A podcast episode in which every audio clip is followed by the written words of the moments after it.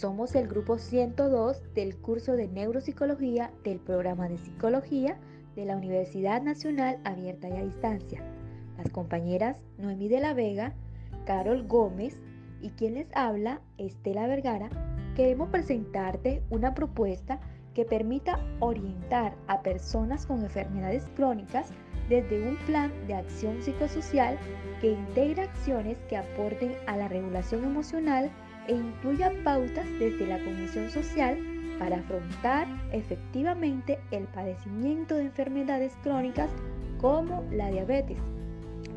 Las acciones planteadas para el bienestar emocional de las personas con diabetes son las siguientes. Primero, adquirir conocimiento y desarrollar destreza, además de tomar diariamente decisiones relativas para modificar su estilo de vida en donde la nutrición es un aspecto muy sensible e importante debido a hábitos culturales que permiten presentar dificultades para modificar sus patrones tradicionales de alimentación, los cuales pueden tener un profundo arraigo familiar y cultural. Segundo, ejercicio físico aerobio. Incrementa la sensibilidad a la insulina y al consumo de glucosa muscular y hepática, lo que influye favorablemente sobre el control metabólico. Promover su práctica optimiza el bienestar físico y psíquico y promueve la adhesión a los cuidados de salud en general. Tercero, sostener sus contactos sociales y desempeños habituales. Vivir la experiencia como un reto personal. Permitir el acompañamiento, apoyo, promoción y garantía de una atención integral en salud, en donde se vinculen sus redes y sus espacios de expresión e interacción psicosocial. Cuarto, adoptar posiciones emocionales que permitan una mejor interacción en su entorno social que a la vez le ayuden a superar con optimismo el padecimiento de su enfermedad. Quinto, asistir a eventos o grupos donde se pueda fomentar terapias sobre el estrés y sobre la depresión, ya que los que padecen este tipo de enfermedades son los principales en llegar a caer en estas situaciones. Sexto, las sesiones grupales familiares son dirigidas por el profesional de la salud, donde se reúna el paciente con su núcleo familiar para hacerles entender que en este momento son el apoyo del paciente, que la enfermedad, a pesar de ser crónica, es tratable y que deben mantener siempre la calma y no dejar que el paciente se estrese ni tenga preocupaciones. A continuación, nuestra compañera Noemí te dirá cuáles son las pautas para estimular los funcionamientos cerebrales superiores que puedan verse afectadas con la diabetes. Buenas tardes, gracias por ese aporte tan significativo compañera. Reiterando lo dicho anteriormente, hablaremos de las pautas para estimular las funciones cerebrales como acciones que aporten al bienestar psicosocial para pacientes que padecen de enfermedades crónicas, en este caso la enfermedad de la diabetes, teniendo en cuenta que estas funciones cerebrales son aquellas que están relacionadas con los procesos de aprendizaje están controlados por hemisferios y lóbulos cerebrales. Algunas de estas áreas, tales como la memoria y la atención, pueden verse muy afectadas a causa de esta enfermedad.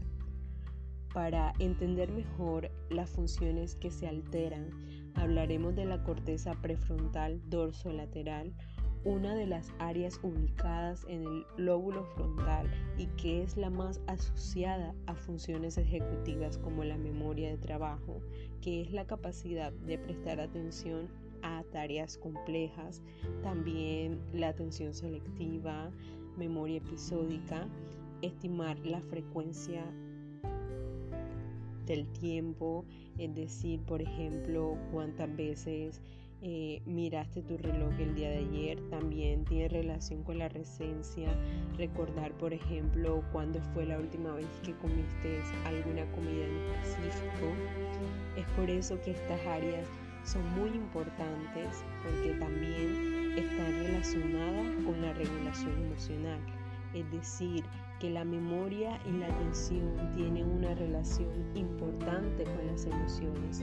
Por este motivo, sabemos que cuando tomamos decisiones pueden estar influidas por el estado de ánimo y esto se debe a que las redes neuronales responsables de la resolución de problemas, juicios, razonamientos y planificación, junto con el control de impulso, pasan por vías estrechamente relacionadas. Y es por esta razón que los procesos de aprendizaje y memorización están muy ligados con las emociones. Por esto es recomendable realizar actividades que te motiven y que te ayudan a ejercitar tu memoria para un mejor aprendizaje. Una de estas actividades que pueden realizarse son los juegos tradicionales como resolver eh, ejercicios matemáticos, como jugar sudoku, sopa de letras y crucigramas que permitan que el cerebro realice un esfuerzo para resolverlo. Cabe resaltar que es de vital importancia el ejercicio físico para oxigenar el cerebro, las alimentaciones balanceadas y dormir adecuadamente. Esto con el fin de que las funciones cerebrales no se desgasten y funcionen correctamente.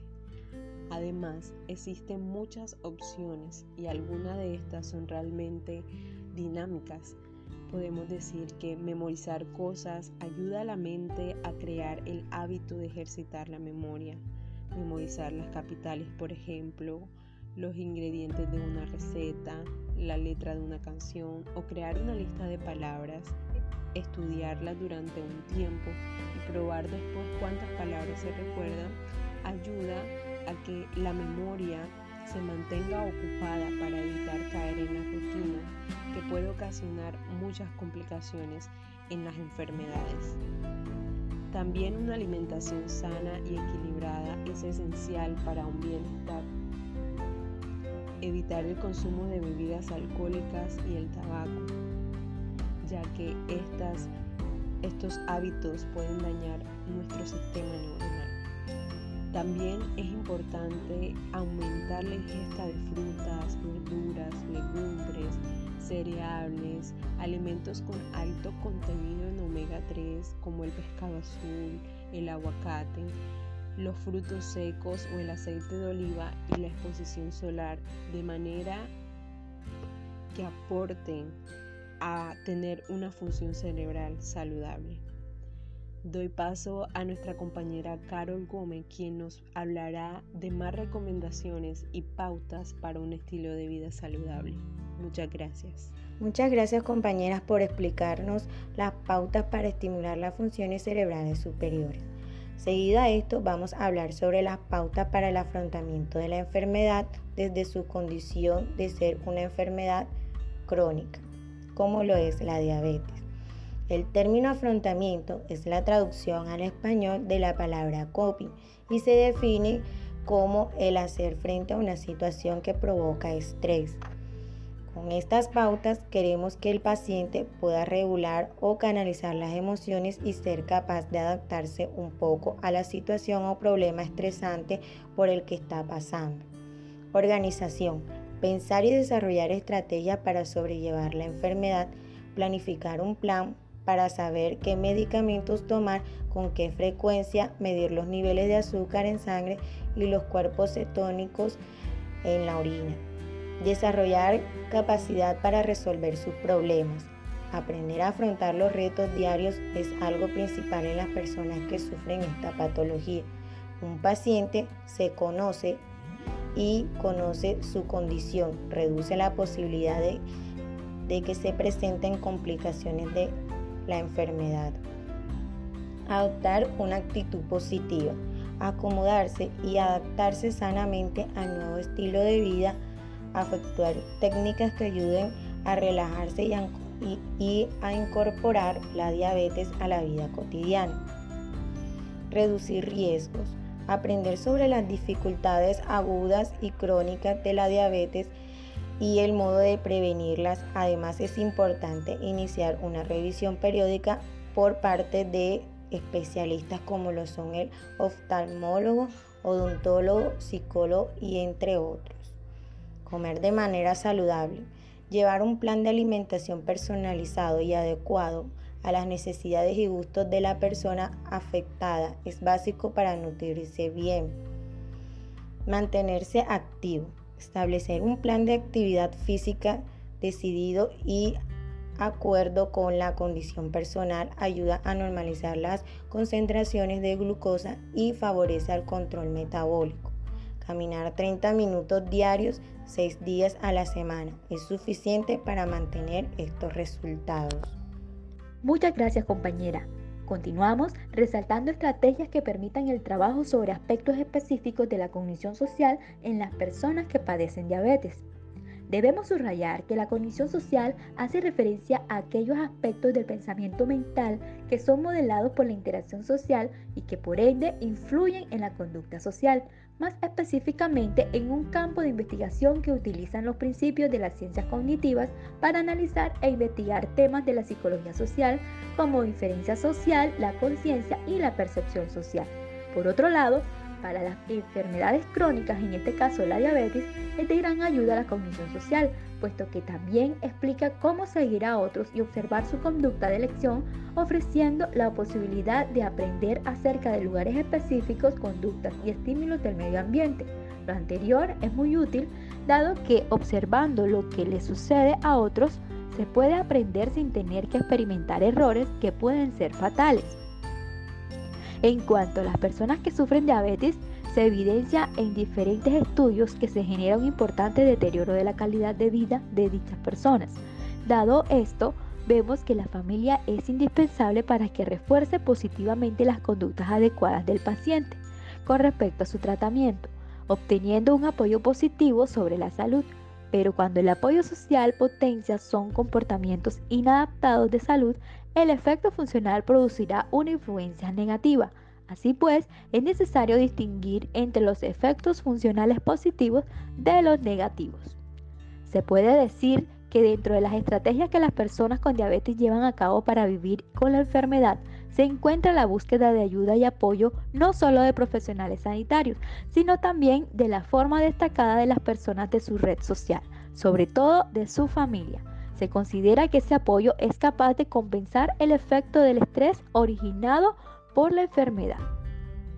Se requiere de un, de un acompañamiento. Es importante acompañar al familiar o amigo a las visitas médicas, ya que esto es una manera de brindar apoyo.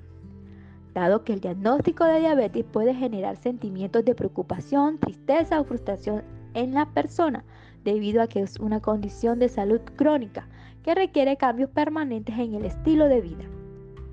De igual forma, también se debe tener en cuenta que las necesidades de las personas varían a lo largo de su proceso, por lo cual se debe estar atento a los cambios físicos y emocionales que experimentan las personas, ya sea su familia o amigo, ya que pueden requerir por su parte ajustes de la forma de acompañamiento.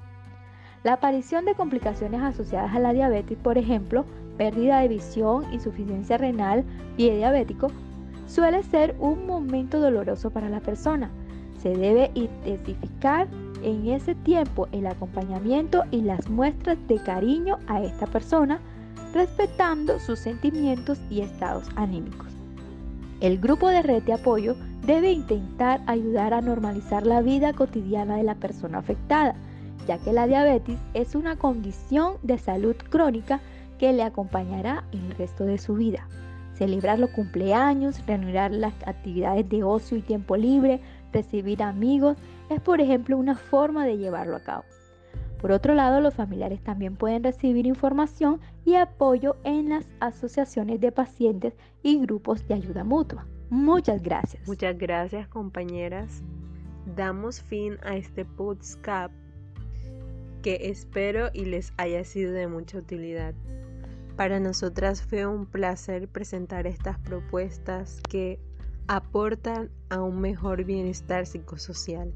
Muchas gracias.